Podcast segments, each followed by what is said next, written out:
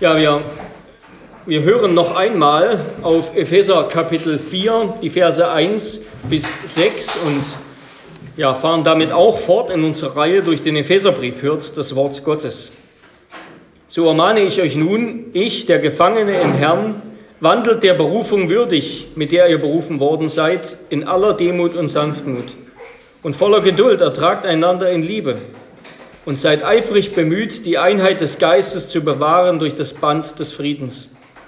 Ein Leib und ein Geist, wie ihr auch berufen seid zu einer Hoffnung eurer Berufung. Ein Herr, ein Glaube, eine Taufe, ein Gott und Vater aller, der da ist über allen und durch alle und in allen. Wort des lebendigen Gottes, wir nehmen Platz zur Predigt. Ja, liebe Brüder und Schwestern in unserem Herrn Jesus Christus, an vielen Sonntagen bekennen wir gemeinsam, ich glaube an den Heiligen Geist, die heilige allgemeine christliche Kirche, mit den Worten des Apostolikums. Oder wie es im nizänischen Glaubensbekenntnis, dem sogenannten Niceno-Konstantinopolitanum, heißt, wir glauben an eine heilige allgemeine an eine heilige, allgemeine, christliche und apostolische Kirche. Ja, also jeden Sonntag bekennen wir und Christen rund um den Globus den Glauben, unseren Glauben in Bezug auf die Kirche. Ja, dabei glauben wir nicht an die Kirche, so wie wir an den dreinigen Gott glauben, sondern wir bekennen und glauben, dass da die eine Kirche ist. Die eine heilige, allgemeine, christliche und apostolische Kirche ist.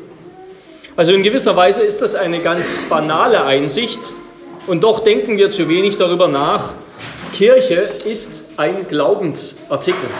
Gemeinde ist ein Glaubensartikel, bevor es dann eine Wirklichkeit ist, die wir auch jeden Sonntag erleben. Ja, genauso wie übrigens auch Sünde, die Existenz des dreieinigen Gottes, das Leben und Wirken Jesu in der Geschichte, das Leben und das Wirken des Heiligen Geistes also was alle Elemente unseres Glaubensbekenntnisses gemeinsam haben, ist, dass sie entweder in sich selbst unsichtbar sind, ja, wie Gott, oder dass sie unsichtbar sind, sozusagen, weil sie historisch so weit zurückliegen, dass wir keinen direkten Zugang mehr dazu haben. Oder dass sie unsichtbar sind, weil sie eine Frage der Wahrnehmung sind, ja. Wer nicht an Gott glaubt, der glaubt auch nicht an Sünde, der kann auch nichts mit Sünde anfangen, für den ist sie keine große Sache. Und genauso auch die Kirche, ja, sie ist, dass es sie gibt, die eine Kirche.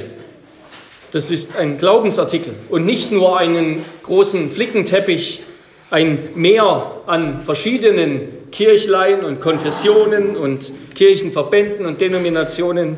Nein, dass da die eine allgemeine christliche Kirche ist. Das ist ein Glaubensartikel. Also nur im Glauben verstehen wir, was Kirche eigentlich ist und was sie sein soll. Nur im Glauben erkennen wir auch, was die Einheit der Kirche ist, über die Paulus hier wieder schreibt, die ja ein ganz wesentliches Thema, wie wir jetzt schon mehrfach gehört haben, im Epheserbrief ist. Nur im Glauben erkennen wir, verstehen wir das, was die Einheit der Kirche ist. Immerhin, Einheit gibt es auch andernorts auf der Welt. Ja? Einer Meinung zu sein, das ist nicht schwer. Das waren die Menschen auch, als sie das goldene Kalb angebetet haben, als sie schrien, kreuzige ihn. Das sind die Menschen immer, wenn sie das Turmbauprojekt, das babylonische, fortsetzen. Einer Meinung zu sein, ist nicht schwer. Herodes und Pontius Pilatus, die sich eigentlich nicht ausstehen konnten, die wurden an diesem Tag zu Freunden, als sie Jesus verspotteten und ans Kreuz brachten. Da waren sie einer Meinung. Aber Einheit im Glauben, Einheit in Christus, einer Meinung zu sein und noch darüber hinaus eines, eine Lebensgemeinschaft zu bilden, das ist etwas ganz anderes. Ja? Das ist etwas Außerirdisches, könnten wir sagen. Es ist nicht etwas wie der Turmbau zu Babel, dass Menschen sozusagen von unten nach oben bauen, sondern es ist etwas, was Gott vom Himmel her erbaut, der, der Mensch geworden ist. Und der Apostel Johannes, der sieht ganz am Ende unserer Bibel, am Ende seiner Offenbarung, er sieht eine Vision, wie die Kirche bei der Wiederkunft des Herrn, wie sie nach dem letzten Gericht vom Himmel herabsteigen wird. Da heißt es in Offenbarung 21, Vers 1 und 2, und ich sah einen neuen Himmel und eine neue Erde. Und ich, Johannes, sah die heilige Stadt, das neue Jerusalem, von Gott aus dem Himmel herabsteigen, zubereitet wie eine für ihren Mann geschmückte Braut.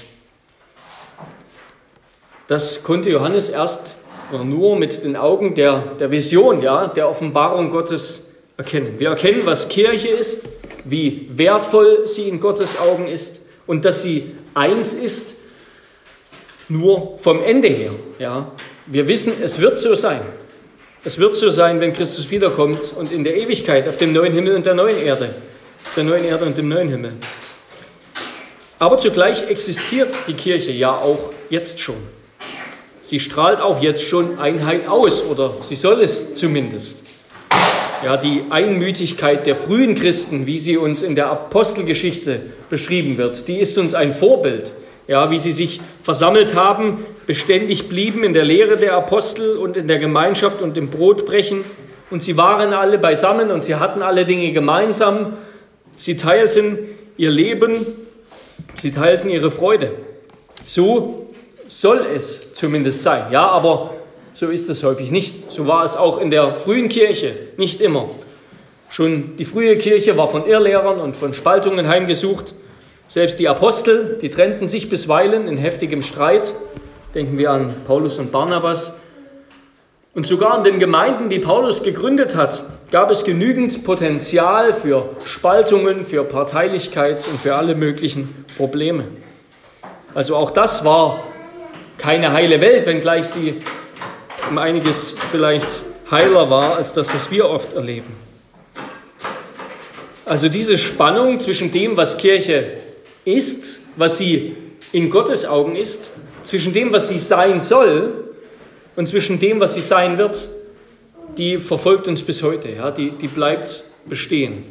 Über die sind wir noch nicht hinweg, über diese Spannung. Und wir wollen uns noch einmal heute auch im Anschluss an die letzte Woche einiges wiederholen, einiges vertiefen, noch einmal mit der Einheit der Kirche beschäftigen und das fortsetzen. Und unter den vier Punkten. Erstens, die Einheit der Kirche ist Gabe, das heißt auch, sie ist Gegebenes. Sie ist etwas, was schon da ist, schon gemacht ist. Sie ist ein Gebot. Zweitens, sie ist ein Wachstumsprozess. Drittens, und sie ist Antwort auf Gebet. Viertens, die Einheit der Kirche ist also Gabe Gottes. Sie ist Gegebenes. Ja, wenn Paulus in Epheser 4 schreibt, dann beschreibt er, auch wenn es da kein Verb gibt, kein Ist gibt, dann beschreibt er doch den Ist-Zustand. Ein Leib und ein Geist. Eine Hoffnung eurer Berufung. Ein Herr, ein Glaube, eine Taufe. Ein Gott und Vater aller, der da ist über allen und durch alle und in allen. Ja, die Kirche ist eins. Das kann auch nicht anders sein, sonst wäre Christus nämlich zerrissen, zerteilt. Sie ist der eine Leib des einen Herrn, dessen Haupt Jesus Christus ist. Es kann nur einen Leib geben. Die Kirche ist eins.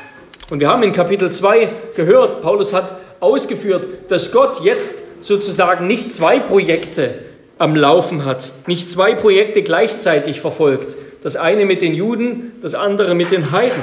Nein, sondern Christus ist gekommen und hat beides zusammengeführt. Er hat das, was Gott im Alten Testament mit den Juden, mit dem Volk Israel getan hat, fortgeführt und er hat die Heiden mit hineingenommen. Hat Juden und Heiden in seinem Leib verbunden, Frieden gestiftet zwischen beiden, indem er beide mit Gott versöhnt hat am Kreuz durch seinen Tod. Heiden und Juden sind im Glauben an Christus eine gemeinsame Familie, sind Familienmitglieder in Gottes Familie, haben in dem einen Geist Zugang zu dem einen Vater in Christus.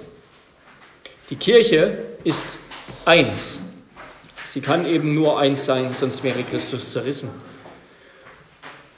Und wir können auch von der Kirche sprechen. wenn man ein bisschen reinschaut in das Neue Testament, das Wort Ekklesia, also das Wort für Gemeinde, die Versammlung der Herausgerufenen, das wird im Neuen Testament fast immer bezogen auf die Gemeinde vor Ort. Ja, da gibt es die Ekklesia von Korinth und von Athen und von Rom und das sind die jeweiligen Gemeinden. Aber es ist gerade hier im Epheserbrief eine der wenigen Aussagen oder, oder Stellen, wo Paulus das Wort Ekklesia, wo das anders benutzt wird. In Vers 10, Kapitel 3, Vers 10, da heißt es, dass durch die Gemeinde, durch die Gemeinde soll den unsichtbaren Mächten die mannigfaltige Weisheit Gottes bekannt werden.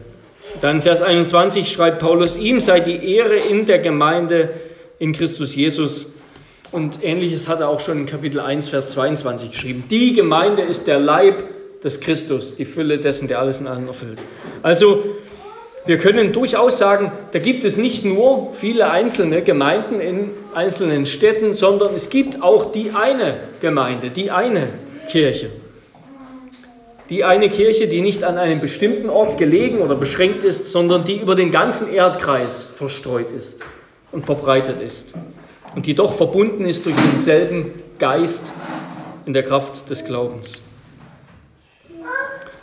Also um ein Zwischenfazit zu ziehen, wir können also sagen, das ist die eine weltweite katholische, allgemeine heißt das, hat nichts, hat nichts mit dem Papst zu tun, dass es die eine Kirche gibt und dass sie auch eins ist. Ja, Paulus führt das wieder und wieder aus. Alle Gläubigen sind der eine heilige Tempel Gottes, die eine Wohnung Gottes im Geist, der eine Leib des Herrn und so weiter. Und diese Kirche ist in unseren Augen unsichtbar. Und deshalb sprechen einige Bekenntnisse von oder machen die Unterscheidung auf zwischen der sichtbaren und der unsichtbaren Kirche. Die eine Kirche, die, die allgemeine Kirche, von der auch unser Katechismus spricht in Frage 54, wir werden das gleich noch hören, die ist unsichtbar. Sie besteht aus der gesamten Zahl der Erwählten, die in Vergangenheit, Gegenwart oder Zukunft unter Christus, ihrem Haupt, in eins vereinigt wurden. Sie besteht aus der gesamten Zahl der Erwählten, die in Vergangenheit, Gegenwart und Zukunft unter Christus, ihrem Haupt, in eins vereinigt wurden und werden. Ja, Gott allein kennt sie alle. Der Vater hat mit seinem Ratschluss sie erwählt, der Sohn hat sie erkauft mit seinem Blut, der Geist ist es, der sie zum Vater und zum Sohn zieht und ihr Heil versiegelt. Gott allein kennt sie. Sie ist diese unsichtbare, eine weltweite, allgemeine Kirche. Sie ist die Braut Christi, sein Leib, seine Herde, sein Weinstock, der Weinstock mit seinen Reben die Fülle dessen, der alles in allen erfüllt. Wie, wie hängt jetzt die unsichtbare Kirche zusammen mit der sichtbaren Kirche? Ja, wir können diese unsichtbare eine Kirche mit einem fertiggestellten, sanierten Kirchengebäude vergleichen. Ja, eine fertiggestellte, gebaute Kirche. Und die aktuelle, die sichtbare Kirche, das ist das gleiche Kirchengebäude, aber noch im Bau, ja, eingerüstet mit Gerüsten von oben bis hinten, von, von oben bis unten, von vorne bis hinten. Und hinter dem Gerüst, hinter den Bauarbeiten sieht man sozusagen schon etwas durch. Man kann etwas erahnen von der fertigen Kirche, wie sie einmal aussehen wird. Aber bis dahin ist noch viel zu tun. Ja, da muss einiges abgebrochen werden, da muss anderes repariert werden, da muss einiges überhaupt neu hinzukommen, angebaut werden. Also die sichtbare und die unsichtbare Kirche, das ist die gleiche Kirche, das ist das gleiche Gebäude. Aber die sichtbare Kirche ist sozusagen die unsichtbare Kirche noch im Bau, ja, noch nicht fertiggestellt. Als Christen sind wir diese eine Kirche, wir gehören zur, zur Stadt Gottes, die Johannes gesehen hat in der Offenbarung. Und wir sollen zugleich mitbauen, mitarbeiten an ihr. Ja? Diese Stadt, diese Kirche, dieser Bau, der gehört Gott und er stellt uns an als Arbeiter, um sie fertigzustellen. Und er wird eines Tages prüfen, was unsere Arbeit taugt. Ja, Paulus beschreibt das im 1. Korinther 3, wo, wo es dann heißt, dass einiges verbrennen wird, was manche gebaut haben, weil es nichts taugt. Es wird Gottes Prüfung dann nicht bestehen, wenngleich sie gerettet werden und dazugehören. Ja, Gott stellt uns an, um mitzubauen, er wird aber prüfen, ob es gut gebaut ist. Also im Augenblick ist die Kirche sowie ihre Einheit noch unvollkommen. Ja, wir, wir sagen, sie ist ein Corpus per mixtum in der Theologie, sie ist ein gemischter Leib. Zu ihr gehören nicht nur die Erwählten, sondern alle, die den Glauben bekennen und ihre Kinder. Und dazu gehören auch Heuchler, also solche, die nur nominell, nur dem Namen nach dazugehören. Und darum wird auch Kirchenzucht geübt. Ja?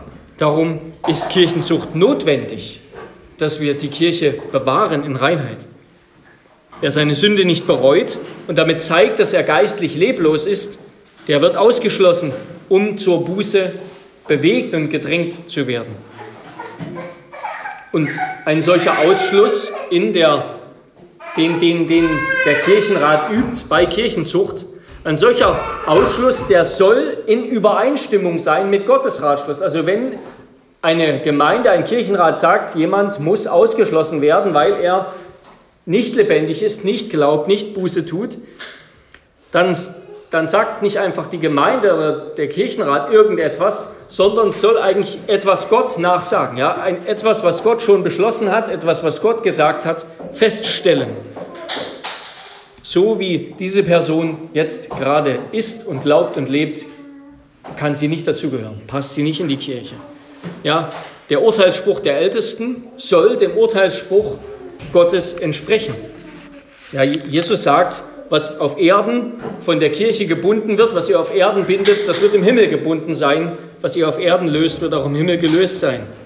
Aber doch ist das Urteil des Kirchenrats der Ältesten über einen Menschen und das Urteil Gottes nicht das gleiche. Ja, Gott sei Dank. Gott allein bestimmt und weiß vollkommen, wer seine Kinder sind, sodass es eben sein kann, dass jemand exkommuniziert wird oder sich selbst exkommuniziert, indem er die Gemeinschaft verlässt, der doch eigentlich noch dazugehört. Und es kann andersrum auch sein, dass jemand sichtbar noch zur Gemeinschaft, zur Gemeinde dazugehört, der doch eigentlich nicht dazugehört weil er geistlich leblos ist. Also umso wichtiger bei, bei, bei dem, wie wir Kirche erleben, ja, ist es, dass wir immer wissen, am Ende ist die Kirche in dem gegründet, auf das gegründet, was Gott tut. Sie ist Gottes Bau. Was wir in ihr tun, das ist nicht das, was für die Ewigkeit entscheidend ist. Was wir tun, das soll mit Gott getan sein. Und wenn es mit Gott getan ist, mit seinem Willen getan ist, nach seinem Wort getan ist, dann wird es taugen. Dann wird es etwas sein, was Gott lobt. Etwas sein für die Ewigkeit. Ja, die Kirche ist, Gott sei Dank, sein Werk. Sie ist Geschöpf seines Wortes. Sie ist keine menschliche Interessengemeinschaft. Sie ist eben, wie wir gesagt haben, ein Glaubensartikel. Zuerst und zuletzt. Und das ist wichtig, dass wir das festhalten, sonst, sonst hängt sie einfach nur davon ab, was wir tun und das wäre nicht gut. Aber wir dürfen und sollen ihm jetzt als Christen in der Gemeinde, in der Kirche dienen. Ja, dazu sind wir berufen. Und damit kommen wir zum zweiten Punkt. Die Einheit der Kirche ist ein Gebot.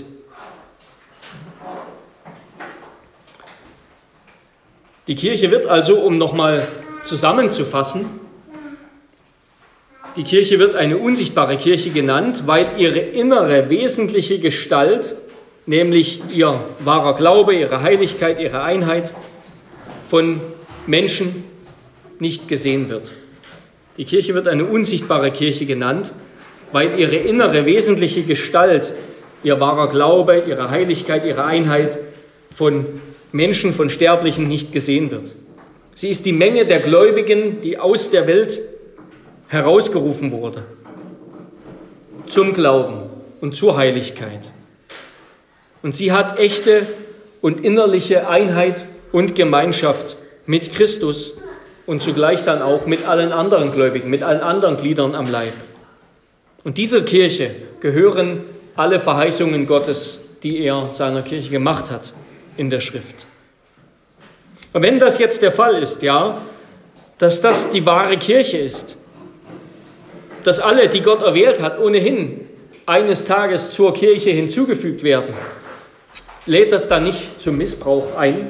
Und manche befürchten zu Recht und sagen, Zitat, wenn wir glauben, die Kirche sei eine unsichtbare Gemeinschaft wahrer Gläubiger, dann könnten wir versucht sein, das Chaos der Mitgliedschaft in einer wirklichen Gemeinschaft zu vermeiden. Wir könnten versucht sein zu denken, dass Christsein, gerettet werden, bedeutet der realen Welt mit all ihren Prüfungen, Versuchungen und Herausforderungen zu entfliehen und suchen womöglich nach einer Hintertür zur Gemeinschaft mit Gott. Ja, das ist eine Versuchung, das zu missbrauchen. Wenn ich ohnehin zur katholischen, zur allgemeinen Kirche gehöre oder irgendwann gehören werde, wenn Gott das bestimmt hat, ja, dann kann mir die Versammlung der Gläubigen am Sonntag, die verbindliche Mitgliedschaft in der Kirche auch egal sein. Kann ich sie mir auch schenken oder nicht?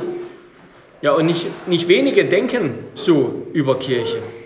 Denken darüber wie über ein Fitnesscenter, wo man von Zeit zu Zeit hingeht, um sich wieder mal in Form zu bringen und sich dann wieder abmeldet oder einfach fernbleibt. Aber wer so denkt, der muss sich fragen, ob er wirklich liebt, was Gott liebt, wofür Christus sein Blut vergossen hat, oder ob er nicht von dort ausgezogen ist, wo der Heilige Geist wohnt.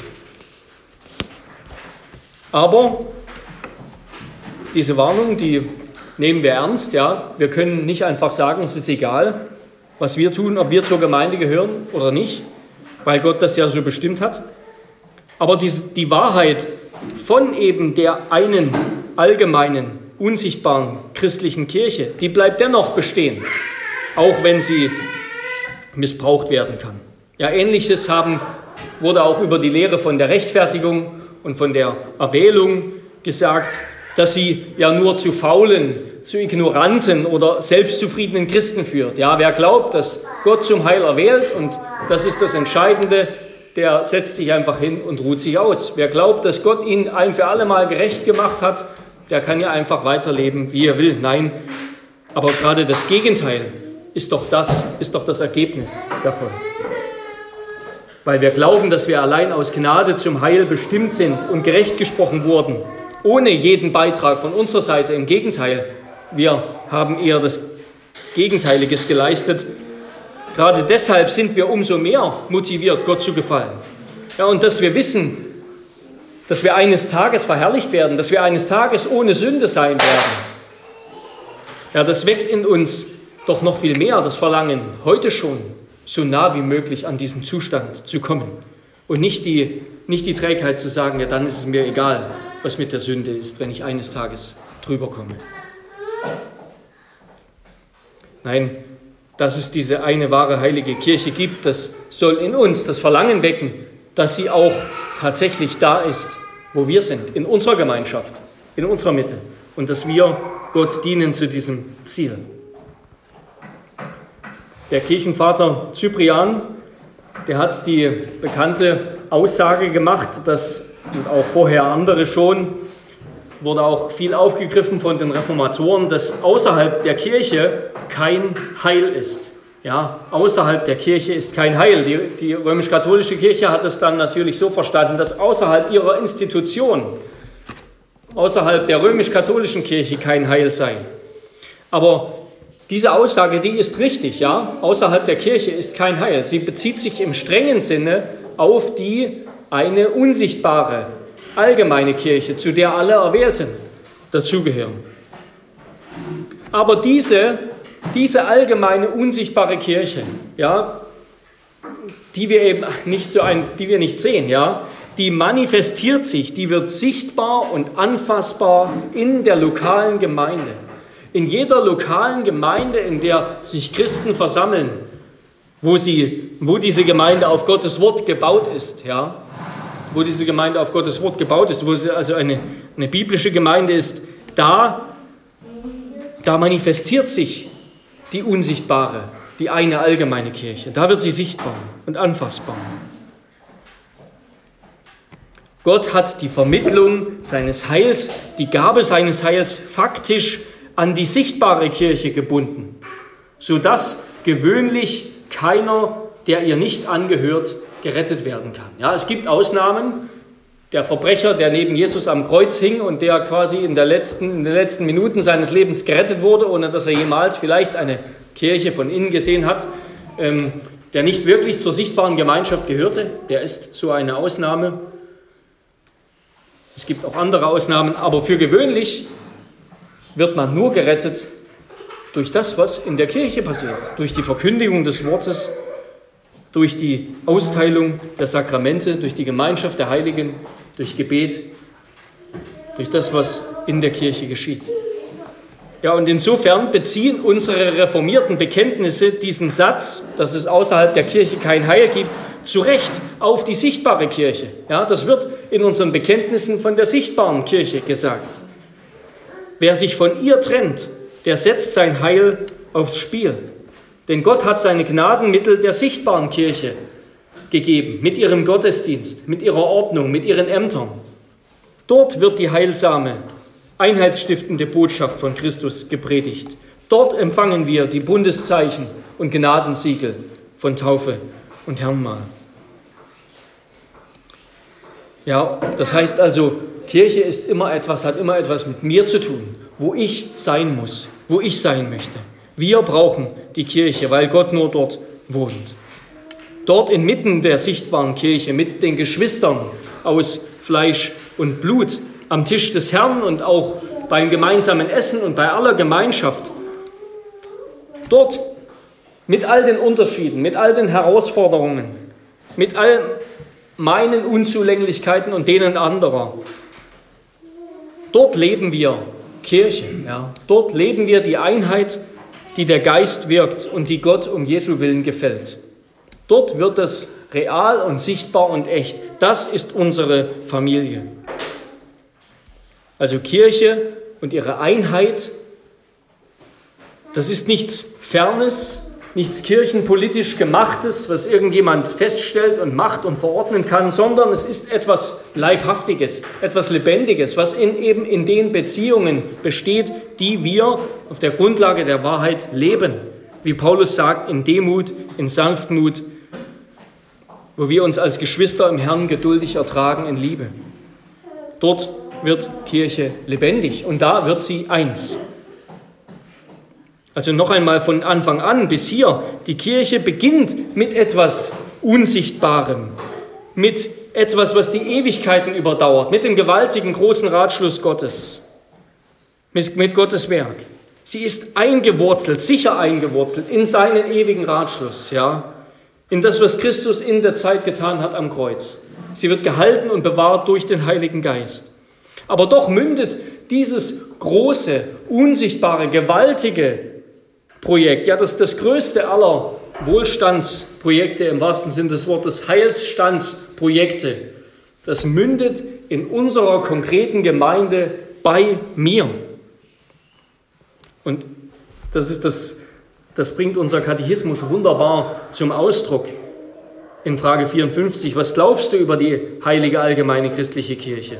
Dass der Sohn Gottes sich aus dem ganzen Menschengeschlecht eine auserwählte Gemeinde zum ewigen Leben durch seinen Geist und Wort in Einigkeit des wahren Glaubens von Anbeginn der Welt bis ans Ende versammelt, schützt und erhält und dass ich ein lebendiges Glied dieser Gemeinde bin und ewig bleiben werde. Ja, Kirche, das ist nicht einfach nur irgendetwas Unsichtbares und Fernes. Das ist es auch. Es liegt begründet bei Gott in Gottes ewigem Ratschluss und Handeln. Aber es wird dann auch etwas ganz Persönliches und Familiäres sozusagen. Und damit kommen wir zum dritten Punkt. Die Einheit der Kirche ist ein Wachstumsprozess. Die Einheit der Kirche ist ein Wachstumsprozess. Einheit wächst. Ja. Und dass etwas wächst, ist ein Zeichen dafür, dass es lebendig ist. Ja, ein Zeichen für Leben ist Wachstum. Die Freundschaft zwischen meinem Bruder und mir, sozusagen auch die, die Bruderschaft zwischen meinem leiblichen Bruder Simon und mir, die ist im, im Verlauf der Jahre immer intensiver geworden. Immer intensiver, immer tiefer, mit immer weniger Streitigkeiten. Das gleiche gilt auch für eine Ehe. Das gleiche gilt auch für eine Fußballmannschaft oder eine Sportmannschaft, die, um wirklich gut zu funktionieren, eine Weile zusammenspielen und zusammen trainieren muss. Einheit ist ein Wachstumsprozess und so ist es dann auch in der Kirche und Paulus wird das in den folgenden Versen noch weiter ausführen. Ihr könnt mal kurz mit reinschauen.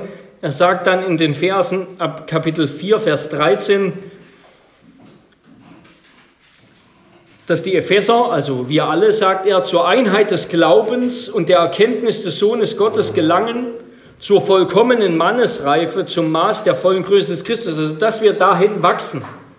Und dazu ist erforderlich, dass Sie, die Gemeinde in Ephesus, wahrhaftig in der Liebe heranwachsen, in allen Stücken zu ihm hin, der das Haupt ist, der Christus. Ja, dass wir zur, zur Einheit kommen, zu wahrer Einheit, so wie sie Gott sieht und wie sie sein wird, dass wir da immer näher rankommen, das ist ein Prozess des Wachstums.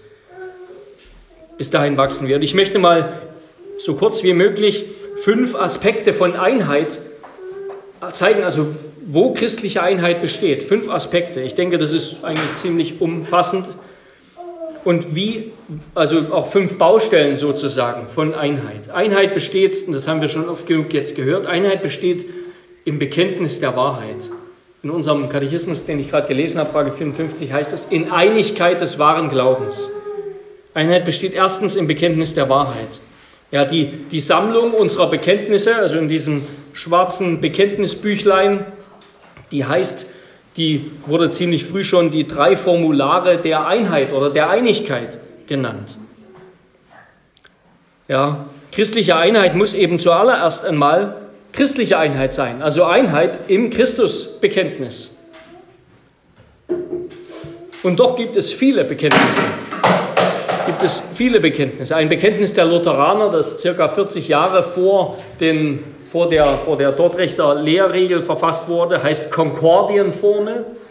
Und Konkordienformel, das heißt übersetzt Eintrachtsformel oder Brüderlichkeitsformel. Also welche Wahrheit die Eintracht stiftet, ist jetzt eigentlich die, die eigentliche. Ja? Um welche Wahrheit soll sich die Eintracht und die Einigkeit denn sammeln? Und da sind wir als Kirche noch nicht wirklich weitergekommen. Ja, keiner möchte sein Bekenntnis abgeben und sagen, treffen wir uns da drüben sozusagen. Es ginge auch nicht so einfach. Müssten wir vielleicht Wahrheit verleugnen? Ja, wir sind auf der Grundlage der Schrift und dem Zeugnis der Tradition der Kirchengeschichte, das uns hilft, die Schrift auszulegen. Wir sind überzeugt, sonst wäre ich heute Morgen nicht hier, dass es der reformierte Glaube ist, der die beste, die biblischste Grundlage für Einheit ist, die richtige, wahre Grundlage für Einheit. Aber auch das ist eine Sache des Wachstums, dass wir gemeinsam und andere dahin wachsen, die Wahrheit immer mehr zu verstehen und immer mehr zu verstehen, wie die Wahrheit zu Eintracht, zu Einheit führt. Ja, einerseits wachsen wir, und das habe ich letzte Woche schon ausgeführt, je mehr wir Wahrheit verstehen und Wahrheit bekennen, desto mehr wachsen wir auch in Einheit. Ja, wo wir zusammenstehen im gleichen Bekenntnis, da ist tiefe Einheit über, ja, über große Entfernungen hin möglich, über große kulturelle Unterschiede hin möglich. Deshalb ist es wunderbar zu sehen, wenn es reformierte Gemeinschaft gibt mit Christen aus, mit Geschwistern aus den Niederlanden und aus aller Welt, weil es da eine gemeinsame Basis, ein gemeinsames Bekenntnis der Wahrheit gibt. Aber zugleich gibt es auch einen breiteren Grund für Einheit, die uns auch mit anderen Christen, mit anderen Konfessionen verbindet, ja, mit die, die sogenannten ökumenischen Bekenntnisse, ja, also die altkirchlichen Bekenntnisse, Nizänisches und Apostolisches und andere, die verbinden uns auch mit anderen Christen, ja, mit denen wir nicht gemeinsame Sache auf einer kirchlichen Ebene machen können. Ja. Und je mehr wir auch die Breite und die Stärke dieser Gemeinsamkeiten erkennen, aber auch je klarer wir die Unterschiede sehen, desto mehr kann auch diese Einheit mit anderen Christen außerhalb unserer Konfession, unserer Kirche wachsen. Ja, brüderliche christliche Einheit und Gemeinschaft erfordert nicht Einigkeit in allen Punkten. Ja. Ich kann mit anderen Christen, mit denen ich in fester Überzeugung gemeinsam an, die, an den dreinigen Gott glaube, gemeinsam essen, ohne dass wir in anderen Punkten auch Gemeinschaft, das Gemeinsame bekennen. Also erstens, Einheit besteht im Bekenntnis der Wahrheit und damit will ich sagen, ja, es, gibt immer einen, es gibt immer einen engeren Kreis, es gibt immer etwas, wo wir weiter gewachsen sind und es gibt auch einen, einen breiteren Kreis und so sehen wir das in allen. Einheit besteht zweitens in brüderlicher Gemeinschaft, vielleicht dann vor allem in Tischgemeinschaft. Uneinigkeit, wir denken immer, ja, wenn, wenn wir irgendwo sehen, Uneinigkeit in der Kirche, ja, das hat zuerst einmal, das denken vielleicht vor allem Pastoren und Theologen, das hat zuerst einmal was mit Theologie zu tun, ja, weil wir da eben theologisch nicht auf dem gleichen Nenner sind. Aber ich denke, Uneinigkeit hat ebenso viel, vielleicht sogar mehr heute mit unserer Situation zu tun, in der wir leben, mit der technischen Infrastruktur. Ja, vor 100 Jahren, vor 50 Jahren dann wäre jeder von uns Mitglied in der Dorf, Dorf oder Stadtkirche, die eben gerade in unserer Nähe lag. Da würden vielleicht zwei, drei Kirchen in Betracht kommen, aber das war's, schon allein, weil wir nicht so weit fahren können. Weil wir gar nicht wissen, was über einen gewissen Horizont hinaus es gibt für Kirchen und weil es vielleicht auch gar nicht so viele gab. Heute können wir zwischen über 50 Kirchen auswählen. Und wir leben in einer Kultur der Wahl, und der Selbstidentifikation.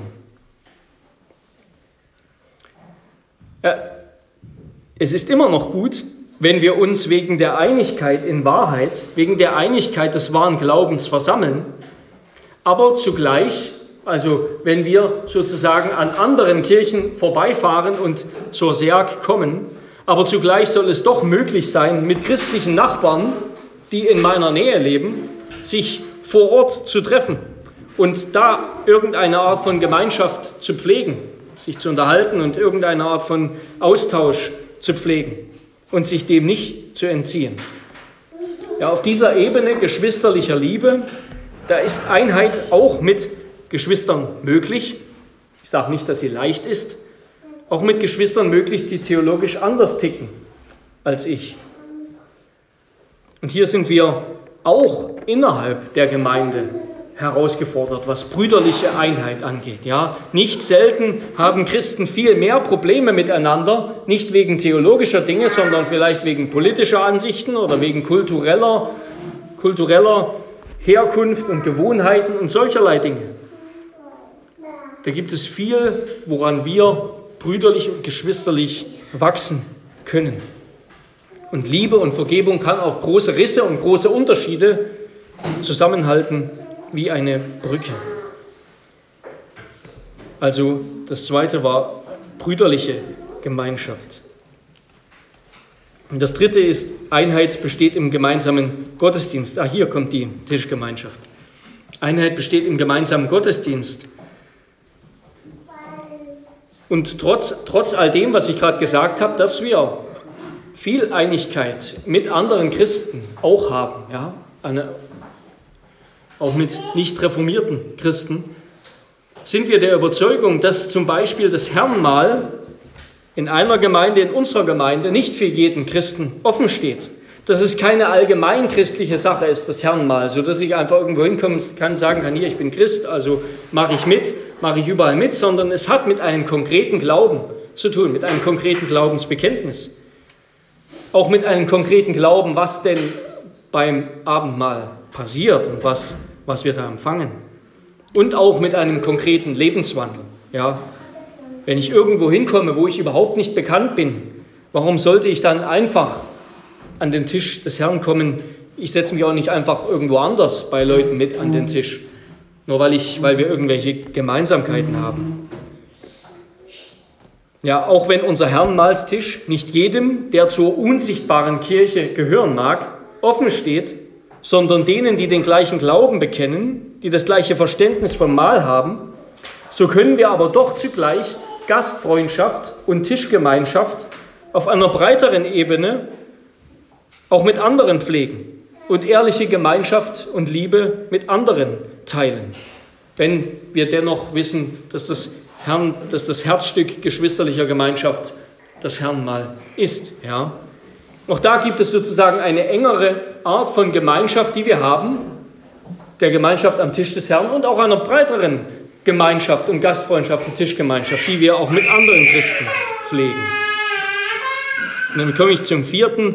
Einheit besteht in gemeinsamen Institutionen.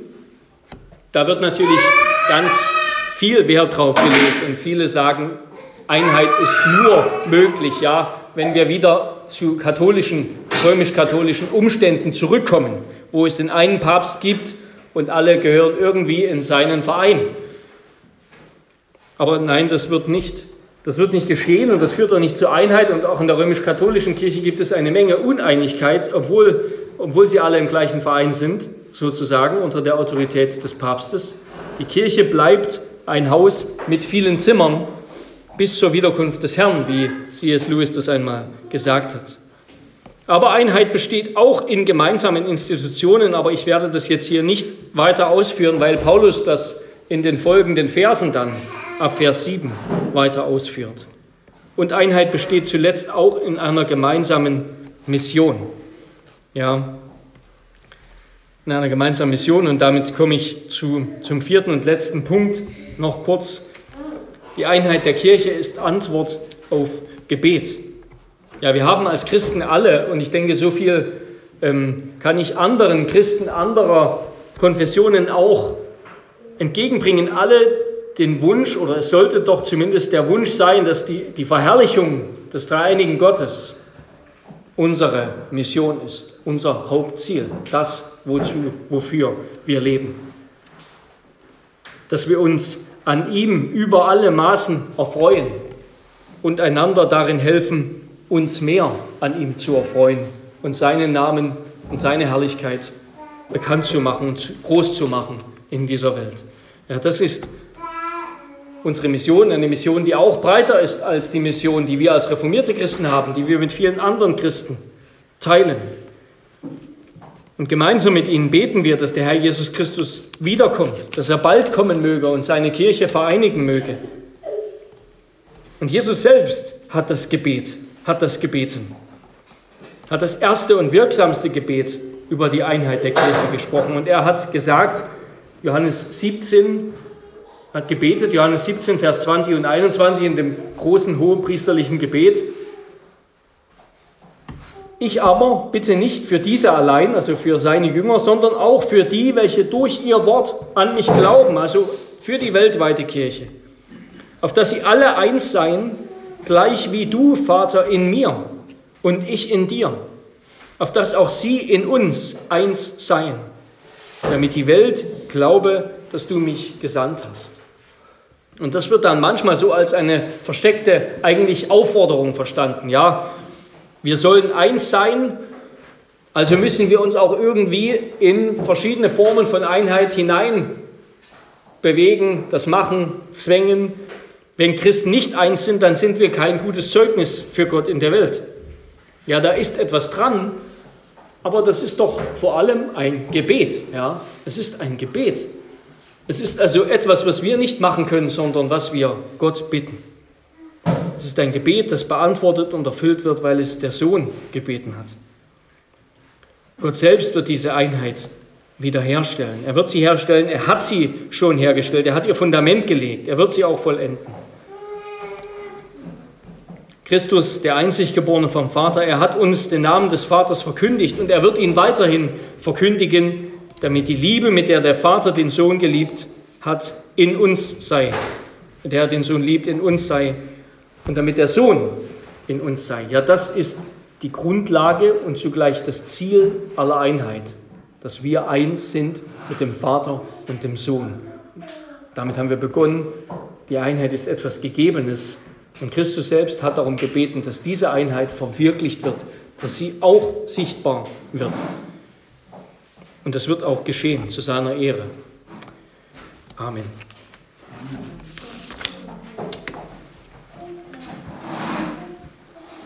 Herr unser Gott, wir danken dir, dass, dass du dir eine weltweite Kirche erwählt hast, vorherbestimmt hast, dass, dass Jesus Christus viele Brüder und Schwestern haben soll, dass du eine große Familie mit vielen Kindern haben wirst und dass du sie auch versammelst und schützt und erhältst durch das, was du in der Zeit getan hast. Durch unseren Herrn Jesus Christus, der sich selbst für sie hingegeben hat, um sie in seinem Leiden und Sterben, in seinem Kreuzesleib zu vereinigen. Durch deinen Heiligen Geist, den du in unsere Herzen gegossen hast und der uns mit Christen über alle Welt und auch über alle Zeiten verbindet und vereinigt im Glauben. Herr, wir danken dir, dass du diese Einheit gemacht hast und wir bitten dich, dass sie sichtbar und anfassbar und erlebbar und schmeckbar wird in unserem Leben, in unserer Gemeinde und darüber hinaus. Herr, darum wollen wir dich bitten. Lass uns immer mehr in diesem Sinne wachsen. In Jesu Namen und zu seiner Ehre. Amen.